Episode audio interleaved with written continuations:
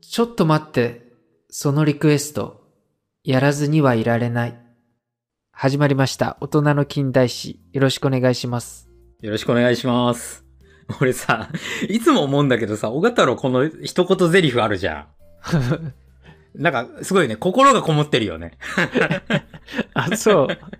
うん。 まあ、込めてみた。うん。いや、ちょ、いつもだから大丈夫。あの、いつもね、なんか、俺、ふ、普通に喋ってるわけじゃないじゃん。あ、そうん。なんかね、心がこも ってるよ。なんかわかんないけど。違う、なんかさ、要はさ、おなんか多分台本もあるわけじゃん。う台本台本っていうか、なんか多分見ながら言ってるわけじゃん。多分長いセリフとかもあるから。あ、長い、セリフはね。うん。そうそう、読んでる感じがしないんだよね。あ、そう。 そうそうそう。わ なんだそれ。かんない。感情がこもってるというか。 まあ、ということで、今回は長丸がどんな感情を込めてリクエストをやってくれるのか楽しみです。はい。私は、本日、たまちゃんさんからのリクエストをやりたいと思います。はいはい。なんでしょうまずコメントをちょっと。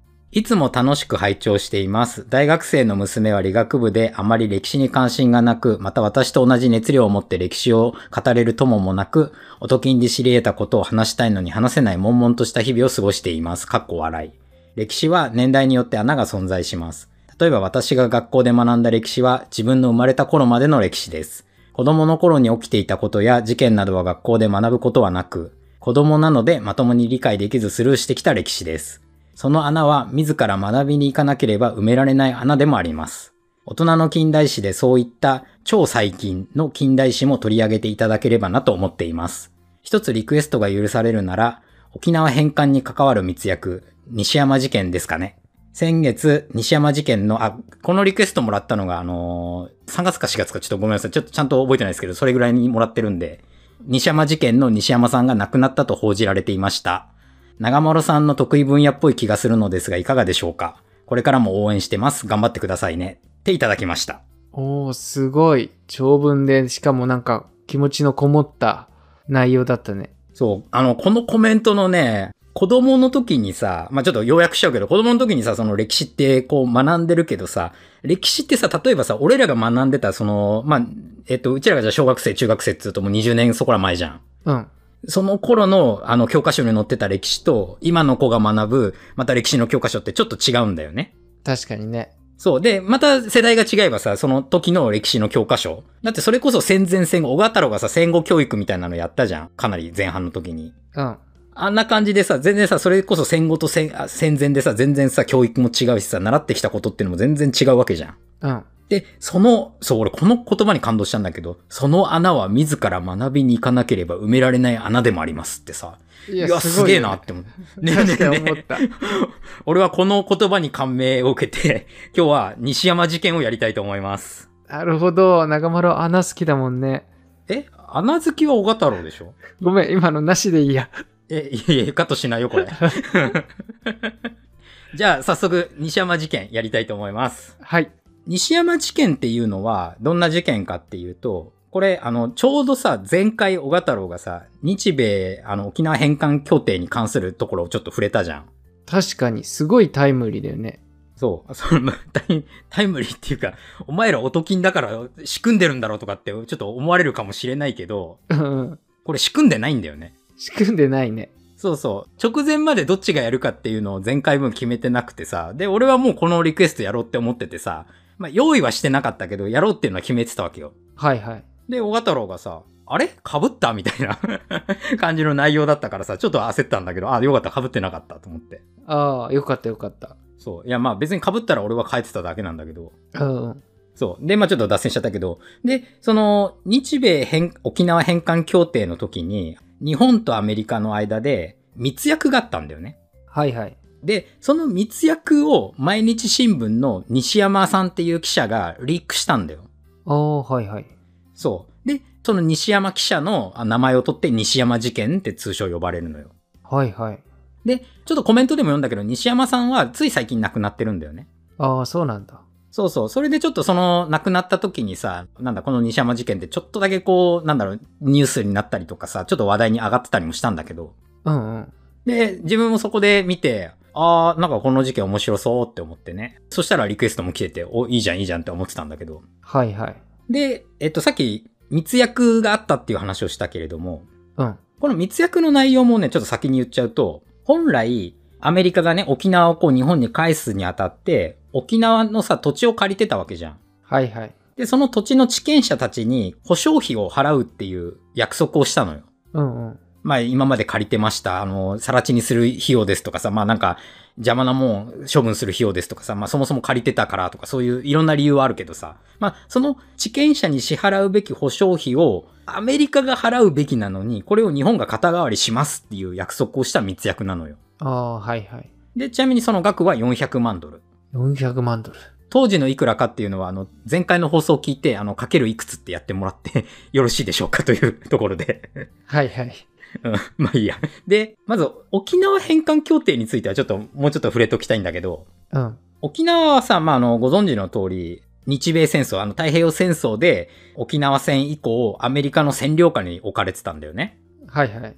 で、サンフランシスコ講和条約で日本に帰ってくると思いきや帰ってこなかったんだよ。はいはい。アメリカの統治下に置かれたんだよね。うん。そう、だから日本とはこう切り離された形で返還までこう歴史は続いていく形になるんだけれども、うんうん。まあ、例えばほら、日本からさ、沖縄に行くってなるとパスポートが必要だったんだよね。はいはい。そう、そんな感じで、で、もちろん使われてるお金もドルだったしとか、そんな感じでもう全く日本じゃない。住んでいるのは日本、もちろん日本人だけれども、完全にアメリカになっていたっていう状態が続くんだよね。はいはい。で、この間ずっと沖縄ではさ、日本への復帰運動っていうのは続いてたんだけれども、1969年に佐藤栄作とニクソン大統領が、まあ首脳会談で沖縄の日本復帰に関して合意をするんだよね。うん。で、それで1971年に沖縄返還協定が調印される。で、その翌年に日本への復帰が実現したっていう感じなんだけれども、うんうん。ここで、まあちょっと脱線しちゃうからあんまり触れないけど、日本への復帰は実現したけれども、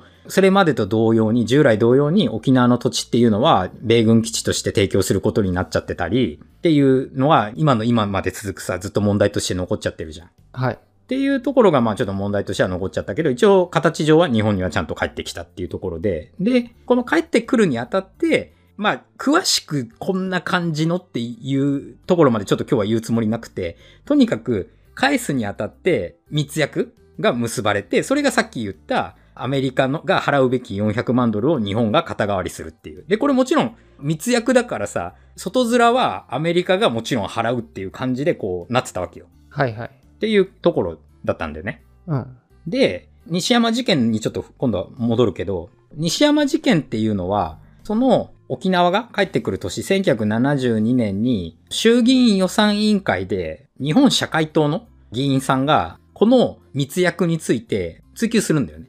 はいはい。予算委員会で。そこで外務省が打電した極秘情報、その密約について関係するような極秘情報の電報のコピーを持ってたんだよね、その時に。はいはい。で、まあこのコピーに沖縄返還協定について話し合われた内容とかが書かれてて、で、政府としては、このコピーは外務省のものだっていうことは認めるんだよ、そこで。はい。確かにこれは外務省からの書類ですと。ただ、密約については否定したんだよね。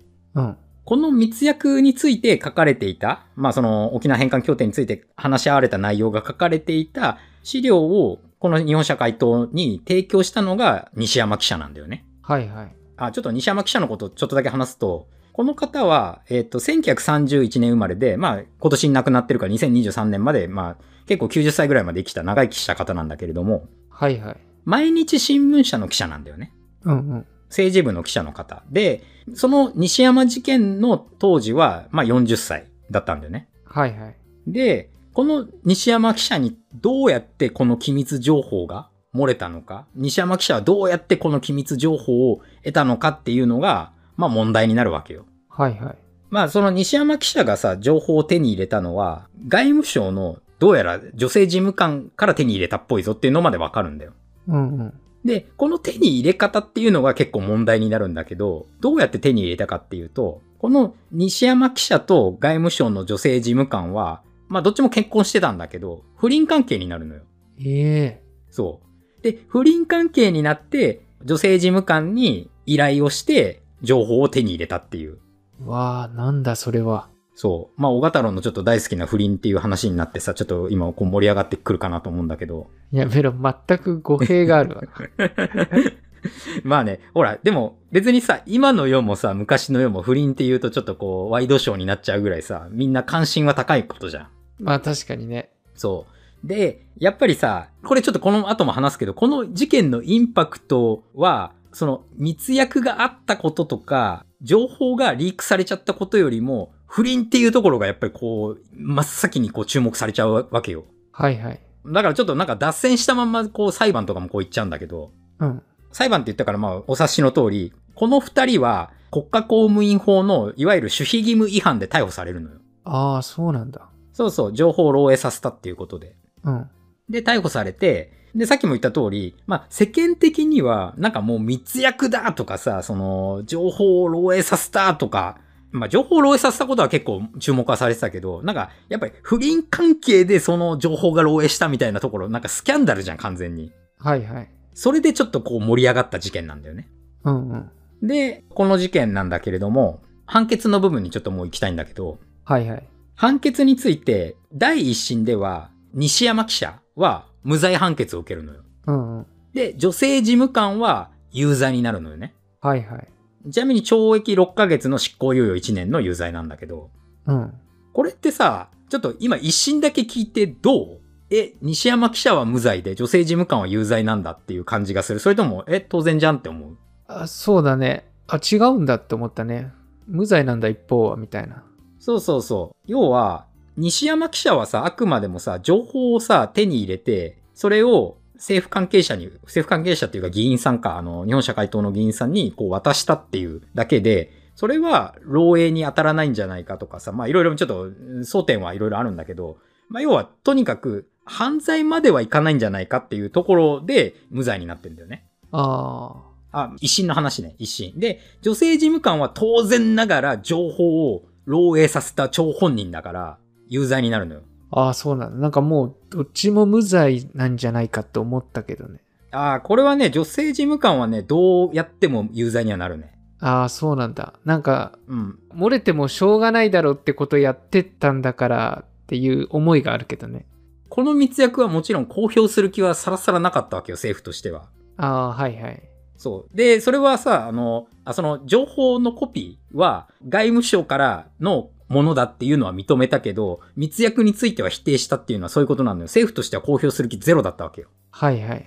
で、そんな国家機密をね、漏らしたわけだから、守秘義務違反っていう形で、あの、どうしても、まあ、有罪は免れなかったっていうところなんだよね。はいはい。で、女性事務官は、この一審の判決を受け入れるのよ、もう。うん。ただ、ここから、あれなんだけど、女性事務官は、いや、西山記者が無罪なのはおかしいでしょってなって、そこからは自分も有罪なんだから、あいつも有罪にしろよっていう感じの立場になってくのよ、だんだん。ええそう。で、ちなみになんだけど、ちょっと俺この女性事務官は、あの、プライバシーとかがあって、多分ね、今普通に調べても名前とかなかなか出てこないんだよ。ちゃんと調べれば出てきちゃうんだけど。はいはい。だから女性事務官っていう言い方をしてるし、俺も。うん。だから、ちょっとそういうところで配慮して、あえて名前も言わないし、女性事務官でちょっと統一はするんだけど、まあそんな感じでちょっとこの方に関してはちょっとそんなにもう深く触れたくはないというか、触れないようにはしますと。はいはい。まあそんな感じで、西山記者は、地裁では無罪だったんだけど、あの、高等裁判所で、また裁判を受けることになるのよ。はい。まあ二審だよね。で、この二審では、有罪判決が下るのよ。うん。ちなみに懲役4ヶ月の執行猶予1年。はいはい。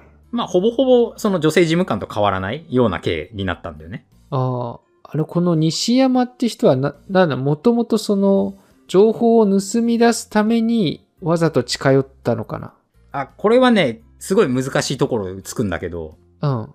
どっちとも取れるし、ああ、まあそうだよね。ただ、これはもう完全に、ほぼほぼ推論の域に達するけど、あの、小型郎の言う通りだと思ってる。ああ、まあじゃなきゃ言わないもんね。そうそう。断定はできないけど、本人が絶対違うって言っちゃえばそれまでだし、はいはい。ただ、どう考えても、そのために近寄ったなっていうような感じではあるよね。ええそう。で、有罪判決が出るわけよ。うん。で、これ、最高裁まで行くんだけど、最高裁も、この有罪判決を覆すことはなかったんで、有罪が確定するのよ、西山記者に関しても。はい。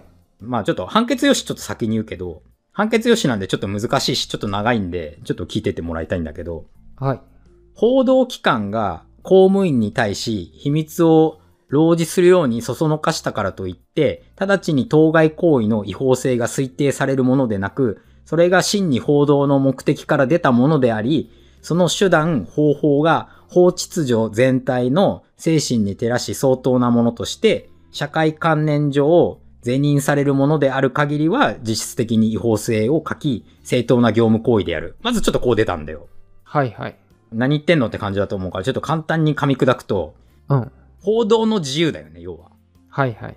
ちゃんと信念に基づいて、国の秘密暴いてやろうぜとか、まあそういうところまではちょっといかなくていいと思うけど、これはみんなに伝えるべきことなんだ、報道の自由なんだっていうんで、得た情報っていうのは、社会観念上、是認されるものって言ったけど、まあ要は、一般的に考えて常識的に手に入れたものだったら、まあこれは違法じゃなくて正当な業務行為だよっていうことを言ってんだよね、ここではまず。はいはい。で、ただ、西山記者はどうしたかっていうと、女性事務官と不倫関係になったでしょはい。ちょっとこれでまたもう一回判決用紙に戻るんだけど、当初から秘密文書を入手するための手段として利用する意図で、あ、ちなみにもうここで、ほら、判決ではさ、あの、そこう言ってんだよ。うんうん。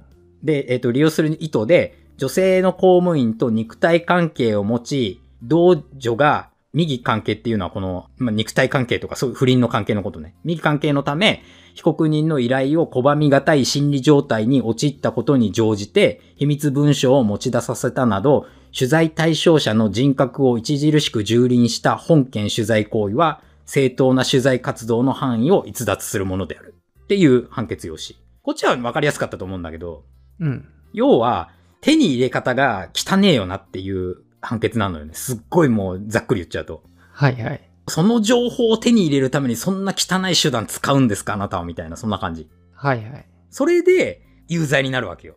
うん。だからさ、例えばさ、これが不倫じゃなくて、まあ、本当のガチガチの恋愛でさ、まあ、お互い結婚してなくてね、恋愛関係で、こう世間話の中で手に入れた情報とかをリークしたんだったら、西山記者はもしかしたら大丈夫だったかもしれない。はいはい。ただ、この判決で言ってる通り、その情報を入手するために、不倫っていう、まあ肉体関係ってもうもろ言ってんだけど、肉体関係を持って女性が断りづらい環境を作っちゃうんだよね。はいはい。これさ、ポイントは女性も結婚してんのよ。うん。だからさ、バレたら、まあバレるんだけど、結局バレるんだけど有名になっちゃうから、この事件自体。うん。そう、やっぱバレちゃまずいとかさ、で、やっぱさ、今と時代違うじゃん。うん。 1970年代だからさ、それこそさ、まだまださ、男女雇用機会均等法みたいなもんの、ものもないぐらいだしさ、女性の権利っていうのはさ、結構さ、今に比べてさ、全然なかったわけよ。はいはい。あれで公的にはもちろん平等っつってたけど、実際平等じゃないよねみたいなところはずっとあったわけじゃん。うんうん。だからさ、やっぱり女性としてさ、もう男が不倫するより女が不倫する。まあこれ今もそうかもしんないけどさ、なんかの方がバッシング強いじゃん。ああ、そうかな。ううんん。強いね。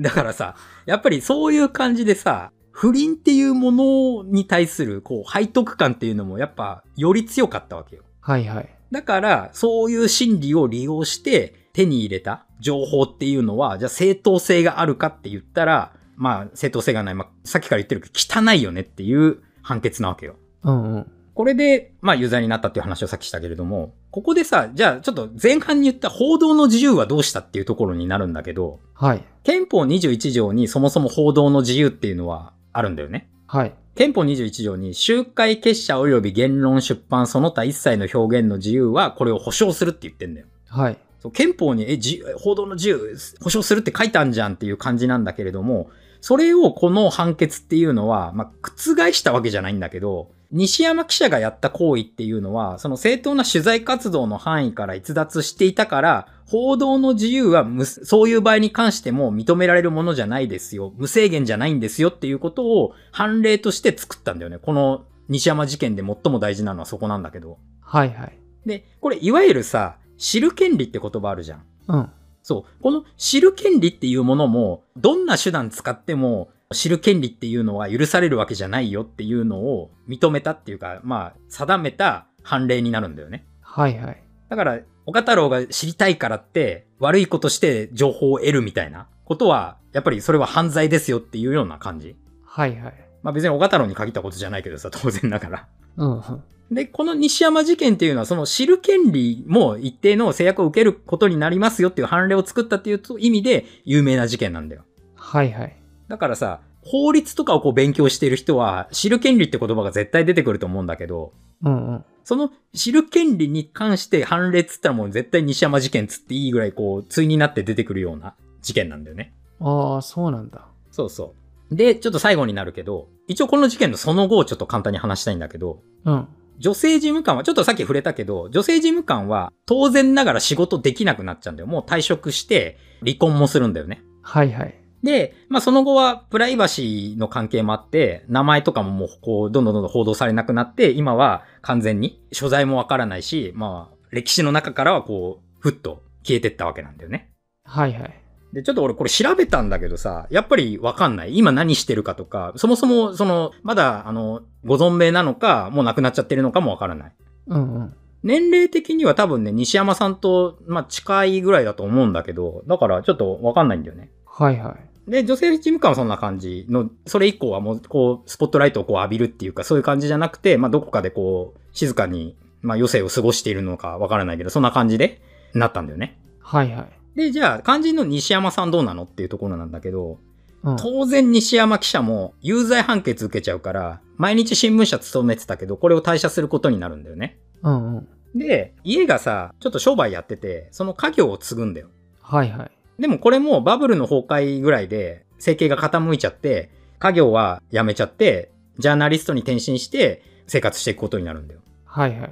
で、そんな感じで西山さんはつい最近、まあ亡くなったんだけれども。うん。で、この方結構ね、あの、その後もテレビとか出てくんのよ。はいはい。一番最後に見たのね、俺1年ぐらい前だったかな。なんかわかんない。ちょっと1年前の西山さんかどうかちょっとわかんないけど、なんかで出てきててね、やっぱその時もね、この密約のこと喋ってた記憶があるんだけど、まあ結構最後の最後ね、私は悪いことなんかしてないよっていう感じのスタンスをこう貫いてたんだよね。はいはい。で、やっぱり人によってはこの西山さんって、ちょっと英雄視してるっていうかさ、ちょっとヒーロー的な扱いをしてる人たちもいるんだよ、実際。左翼寄りの人っていうの。はいはい。まあもちろんその、要はさ、政府と戦った人って感じじゃん。密約をこう暴いて、みたいな感じだから。うんうん。だからそんな感じで、ちょっと、まあ有罪判決受けて、まあちょっと犯罪者みたいなちょっと言い方もしちゃってるところはあるけど、今回のあの、音声では。ただ、あの人によってはやっぱりさ、そういう見方もあるから、一概に誰が悪いとかそういうのはちょっと、正直自分もわからない。 だから、確かにやり方は汚かったけど、うんまあ犯罪がどうかって言われると確かにどうなんだろうねっていうところは正直、まあ小太郎もね、ちょっとそこは感じたかもしれないけども、そういう感覚もなきにしもあらずかなっていうところは、まあ実際あるかなっていう感じだよね。はいはい。で、ちょっと最後になるけど、この密約に関して、2000年にアメリカで、この沖縄返還協定で密約があったことを示す文章が公開されるんだよね。うん。アメリカってさ、ちょっとこうやって時代が経つとさ、なんかこういう秘密文書でも公開してくれたりするんだけど、ああ、はいはい。で、それに、この沖縄返還協定の密約も入ってて、で、世間は、なんだ、やっぱり密約あったんじゃないかよって話になるわけよ。うんうん。で、西山記者は、その密約、やっぱり本当だったんじゃんっていうことで、国を訴えるんだよね。ああ、はいはい。要は不当に起訴されたって。要は密約を隠したいがためになんか、こうやって自分を悪い悪者にしたみたいな感じで、国を訴えるんだよ。はいはい。で、これに関しては、あの、残念ながら最高裁判決で棄却されるんだよね。まあ、残念ながらかどうかちょっとわかんないけど。うん。で、これはね、損害賠償ももう請求権は消滅しちゃってる、あの、もうとっくに消滅しちゃってたし、密約の文書の非公開っていう選択も、当時の日本政府の判断が妥当だっていう最高裁の判断なんだよね。はいはい。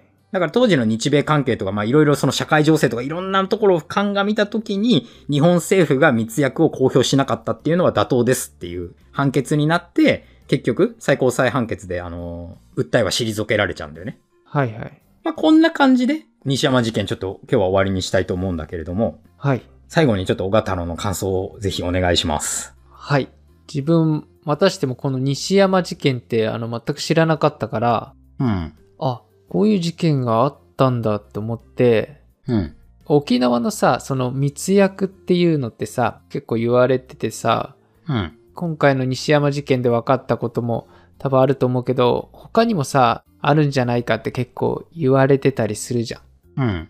え例えばさ、なんか、思いやり予算って言われるさ、なんか米軍駐留対するその経費とかさ、うん。まあ、毎年どんどんその沖縄返還の後からさ、その思いやり予算って言われるものがさ、こう増えてってわけじゃん。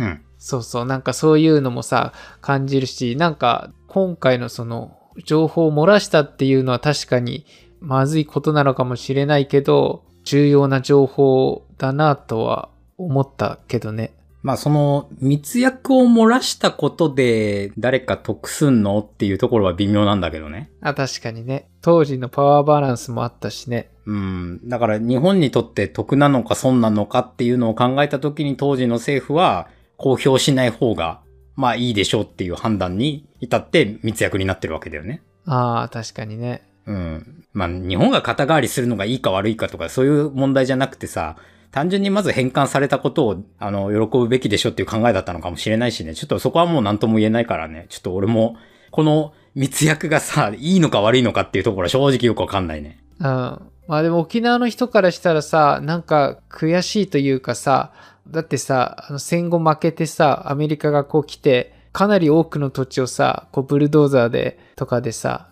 土地を取り上げられてさ、うん。っていう思いをして、結局、現状回復も日本持ちなのかみたいなね。うん。まあなんか、そういうのちょっと感じたけど、まあね。で、なんかあの、この、ちょうど自分もさ、前回さ、沖縄の通貨の差額を保証するっていうのが、こう内密で動いてた時に、うん。それもさ、ある記者がさ、あの、それをすっぱ抜いてさ、保証する前にさ、情報を流しちゃったっていうのがあって、うん。そう、なんか、それはさ、ちょっとやっちゃいけないでしょって本当思ったのよ。それに比べて、なんか聞いたから、いや、なんかこっちは、まだまだまともな内容だなって思ったんだよね。まあ確かに中丸が言うに、そう、だからといって得はし、確かにな、しないっちゃしないかもしれないね。得はしないっていうか、だから、本当に日本が得すんのか、アメリカが得すんのかさって言ったら、別にどっちも得しない話じゃん。うんうん。かといってじゃあ沖縄が帰ってこなくなるとかさ、来るとか、そういうレベルの話でもないし、うん。強いて言うんだったら当時の政府が日本国民にさ、ブーイング食らうってだけでしょそうだね。うん。まあだからこの事件さ、結局、だから世間のさ、注目も、その、不倫関係で情報を得て、なんか情報漏洩したっていうところにこう、完全に目がいっちゃってさ、密約自体の内容は正直、ほんと置いてけぼりになってたんだよね。確かにね、そっちに注目がいっちゃったんだろうね。そうそう。だから、なんでそんな密約なんだよ、みたいなのはほぼほぼ、まあ、なくはないんだろうけど、まあ全然そんなのは盛り上がらなかったって言えばいいの。ああ、まあまさにさ、それこそ今のメディアというかメディアというかあの視聴者の関心するところが結局そういう不倫とかさ、すごいじゃん、注目度が。なんかそれに似てるというかね、うん。なんか、そんなどうでもいいと思うけどなって思っちゃうんだけどさ、俺は逆 に。他人のね、うん。他人の動向とかさ、今で言ったらあの、岸田首相の息子さんがさ、なんかなんだっけ、忘年会かなんかで首相官邸でなんかちょっと悪ふざけしちゃったんでしょはいはいはい。なんかどうでもいいよなって思いつつさ。まあじゃあ、ということで今回は西山事件についてでした。